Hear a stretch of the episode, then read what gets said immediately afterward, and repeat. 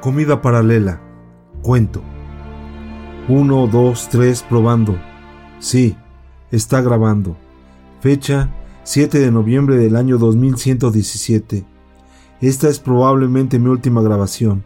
Es evidente que mientras menos humanos quedamos, los rastreadores afinan más y más su olfato. Estoy seguro que pronto encontrarán este refugio y todo habrá terminado para mí y los pocos científicos que me acompañan. No sé si sirva de algo, no sé si alguna vez alguien verá esta grabación, y de hacerlo, no sé si comprenderá su contenido. Pero me siento obligado a hacerlo.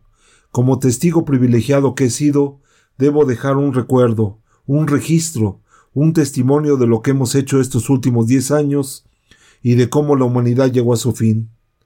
A diferencia de mis grabaciones anteriores, en donde he dado cuenta del día a día de esta tragedia, Ahora debo hacer una síntesis, un resumen de las cosas que permita entenderlo todo fácilmente a un improbable visitante o sobreviviente del futuro.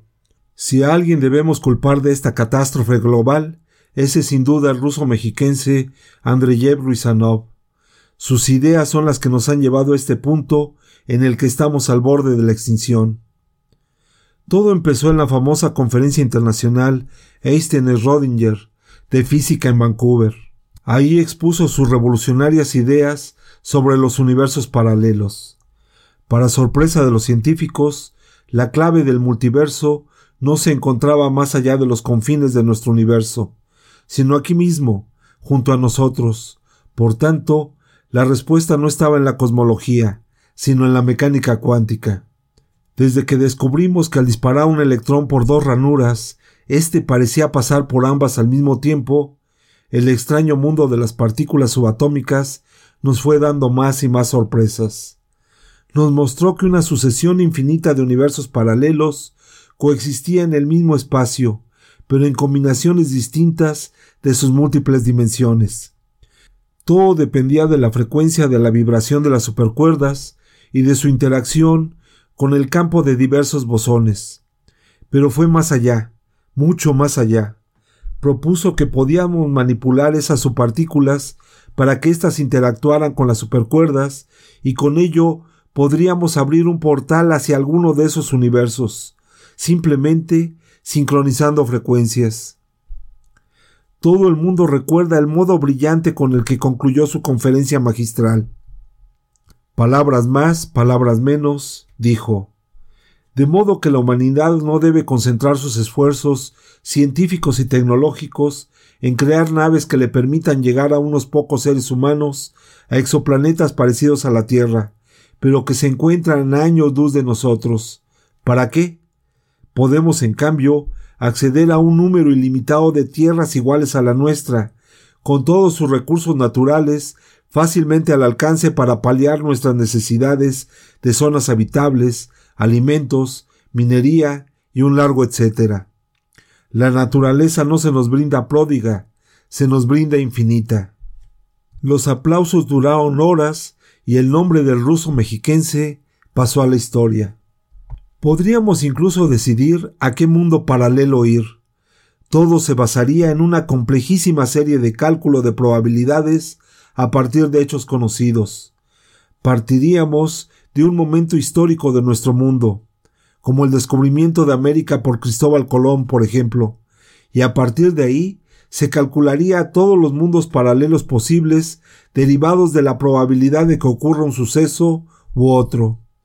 Como las combinaciones son estratosféricas, se podrían utilizar las supercomputadoras cuánticas más poderosas del mundo, y podrían ser coordinadas por la más poderosa de todas, la Big Blue se le indicarían las características de un mundo en particular, se obtendría el 100% de probabilidad o casi de llegar a él y se sacaría lo que Andreyev Ruizanov llamó coordenadas cuánticas. Así, se manipularían flujos gigantescos de subpartículas en la misma frecuencia que ese mundo, y con ello se abriría el portal correspondiente. Comenzaron así los trabajos de la aventura más extraordinaria que hubiera emprendido la humanidad la construcción de un portal hacia un mundo paralelo. Se creó el organismo internacional más grande y con más recursos humanos, financieros y tecnológicos de toda la historia. Se le llamó Corporación de la Gran Puerta. Al mismo tiempo se suscitó un gran debate, por supuesto. ¿A qué mundo ir?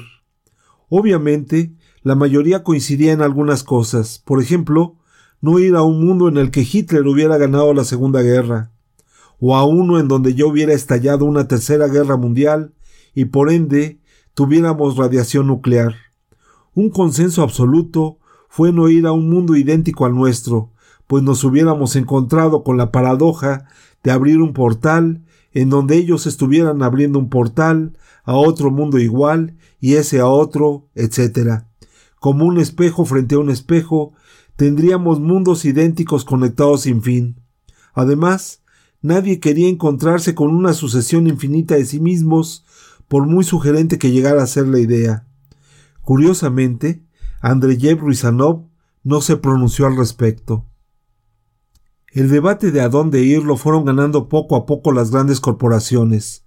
Usando toda su influencia en los medios, fueron convenciendo a la opinión pública de que sus ambiciones particulares coincidían con el interés general de la gente común. Ahora lo veo claro. Por increíble que parezca, y contra la opinión de muchos intelectuales, popularizaron la idea de que nuestra prioridad era el petróleo, que estaba ya casi agotado, que necesitábamos los plásticos más que nunca y combustible para aviones y barcos. Incluso diseñaron nuevos y espectaculares modelos de los antiguos automóviles V8 y nos dijeron que todos podíamos tener uno si fuéramos a un mundo rico en petróleo, que ya habíamos tenido suficiente con los automóviles eléctricos y su aburrida conducción autónoma. Una corriente de nostalgia por el rugir de los motores se apoderó del planeta entero. Se pensó entonces que teníamos que escoger un mundo sin humanos, pero con dinosaurios, un mundo en donde no hubiera chocado jamás el meteorito que causó su extinción y dejó el cráter de Chicxulub. 65 millones de años extras con dinosaurios sobre el planeta, seguro sería una tierra con muchísimos hidrocarburos. Los cálculos dijeron además que en un mundo así los mamíferos serían siempre una especie endémica, apenas algo más que asustados roedores que son felices con los raros días en los que logran robar un huevo de Archaeopteryx u otro dinosaurio pequeño. Así que no tendríamos que preocuparnos por ningún homínido pariente nuestro. Claro que ir tan atrás en el tiempo aumenta exponencialmente las combinaciones de mundos posibles, elevándola a trillones de trillones. Se necesitaron casi dos años ininterrumpidos de cálculos de la Big Blue y su red de computadoras de Quabits conectadas para obtener las coordenadas cuánticas que dieran un mundo a la par en el tiempo que el nuestro, pero con dinosaurios. Para cuando al fin se obtuvieron los resultados, el portal estaba listo y todos ansiosos por conocer el resultado.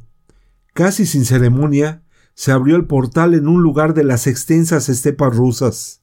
El paisaje era alucinante y fue visto por el mundo entero gracias a una transmisión streaming en vivo. Un valle pletórico de dinosaurios se abrió frente a nosotros. Descubrimos que el tiranosaurio Rex no es tan temible, ni el velociraptor tan inteligente como nos había hecho creer el cine al comenzar el milenio, que nuestras armas más sencillas eran suficientes para abatirlos, y que al primer estallido salían despavoridos. Por ello, no había pasado ni una semana de que el portal estuviera en funcionamiento cuando se organizó la primera expedición de cacería entre los ingenieros de la Gran Puerta, y en esa excursión comenzó nuestra desgracia. A alguien se le ocurrió comer carne de dinosaurio. Su sabor era lo más increíble que persona alguna pudiera probar. Era lo más exquisito de lo más exquisito. Se la dio a probar a los compañeros de al lado, y estos, extasiados, querían que los probaran otros y así, en rápida progresión geométrica. Todos fuimos quedando fascinados por el irresistible sabor de la carne de dinosaurio. Se decía que lo único que podía acercársele a ese sabor era la barbacoa de los domingos de Ciudad Nezahualcóyotl, pero todos sabían que esa era una exageración del propio Ruizanov, un pequeño exabrupto chauvinista que se le perdonó enseguida. Al principio quisieron reservar ese manjar solo para los más ricos, pero era tan fácil de obtener, tan a la mano, que era absurdo limitar su uso. Además, Al corporativo de la Gran Puerta le urgía darle a los gobiernos del mundo un beneficio tangible que justificara el gran gasto que habían realizado los contribuyentes por años. Así que muy pronto el equipo preparado para la exploración y extracción de crudo fue sustituido por máquinas procesadoras y empacadoras de carne. Al principio fueron unos cientos de kilos cada vez, luego toneladas, cientos de toneladas, miles, decenas de miles y finalmente millones de toneladas de carne de dinosaurio al día, directas al aeropuerto más cercano y de ahí a todos los destinos del mundo. Comenzamos un festín inagotable. La humanidad enloqueció con la carne de dinosaurio. No queríamos comer otra cosa, no queríamos saber de otra cosa. Muchos expertos en diversas disciplinas, como psicólogos, médicos y hasta nutriólogos, advirtieron sobre los riesgos de esta súbita adicción. No necesitábamos explicaciones ni advertencias, ni nosotros dar justificaciones. Solo queríamos comer carne de dinosaurio. Además, esos mismos expertos enmudecieron al primer bocado. Muchos habitantes podrían andar descalzos y sin vacunas, pero había carne, y qué carne para todos. Los cazábamos por miles y los comíamos igual. No nos importó la ruina de los ganaderos, ni a ellos tampoco, mientras les llegara su dotación de carne de la gran puerta. Pronto, famélicos ejemplares de ganado fino podían verse abandonados a la orilla de los caminos buscando un poco de pasto para comer. A nadie le interesaba ya su carne. A su vez, los más grandes chefs se dieron vuelo reinventando sus cocinas. Stick de iguanodonte a las brasas, brocheta de anquilosaurio, filete de centrosaurio a las finas hierbas, carrillera de protoceratop en salsa de chocolate, el asmosaurio al mojo de ajo, costilla de brictosaurio a la barbecue, sopa de crema de trilobite y un sinfín de platillos más. Los mexicanos no nos quedamos atrás. Taco de cachete, buche y nenepil de triceratop, tostadas de pata del mismo animal, chamorro de velociraptor, mudo de tiranosaurio con mole poblano, machaca de huevo de dimetrodonte con carne de cebrada de secodontosaurio a la norteña, entre otros. Cada región del mundo hizo su especialidad culinaria. El ratatouille francés fue igual que siempre, pero con capa de filete de braquisaurio encima. Carne y más carne de dinosaurio. Los veganos, los vegetarianos y demás personas con dietas así renunciaron a ellas tan pronto olieron en cualquier parte cualquier platillo de esos, y el mundo olía a dinosaurio frito, guisado o en estofado. Claro que tuvimos que aprender a curar fácilmente el hígado y el corazón, procesar tantas proteínas tan singulares con su dosis de colesterol pusieron a la orden del día muchas enfermedades, algunas nuevas. Pero después de un tiempo, casi cualquier consultorio dental tenía impresoras de órganos 3D. Sí, el asunto se dejó en manos de los dentistas por motivos desconocidos. El mismo día que nos curaban una caries, podían cambiarnos el hígado o destaparnos las arterias y a seguir comiendo carne tan pronto llegábamos a casa. Nos hicimos un mundo de gordos. Hasta que la carne que llegaba por la gran puerta se acabó súbitamente. Nadie se tomó la molestia de calcular cuándo se acabarían los dinosaurios. Nadie pensó siquiera en crearlos o en buscar reproducirlos. En la fiebre enloquecida por su carne, nadie contó cuántos iban quedando. Todos estábamos entretenidos comiendo y ahora urgían nuevas coordenadas cuánticas que llevaran a otro mundo igual. Unos pocos días sin carne de dinosaurio y comenzaron los suicidios por el síndrome de abstención.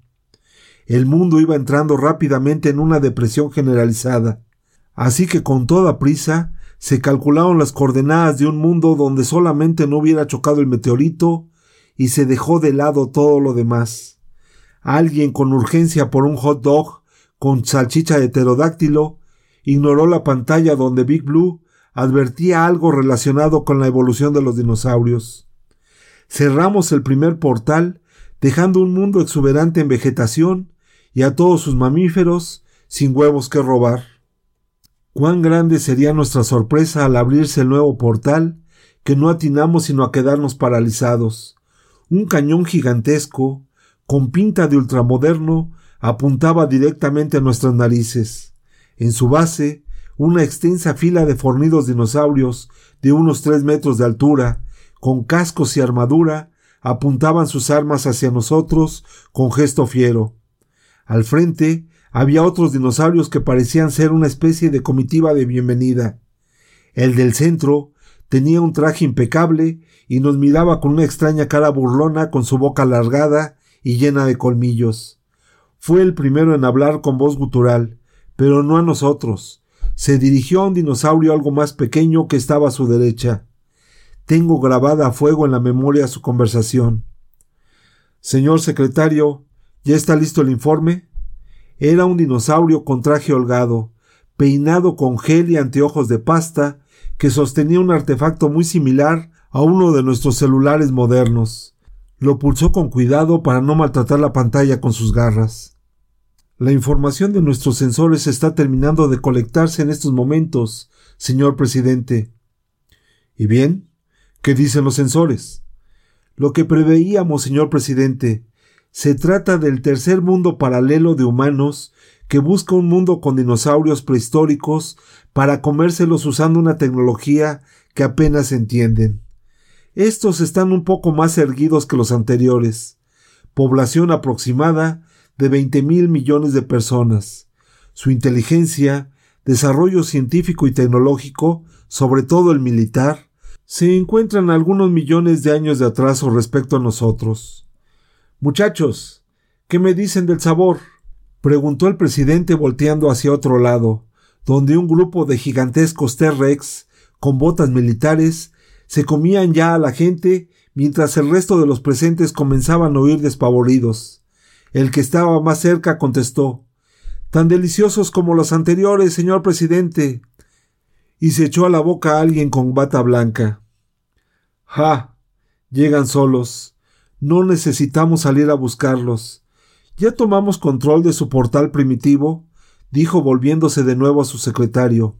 Acabo de tomar el control con la app de mi teléfono, señor presidente. No podrán cerrarlo. Entonces ya podemos anunciar a todos nuestros compatriotas que tendremos otra vez un increíble festín. ¿No es así, señor secretario? Así es, señor presidente. Mmm, yomi yomi.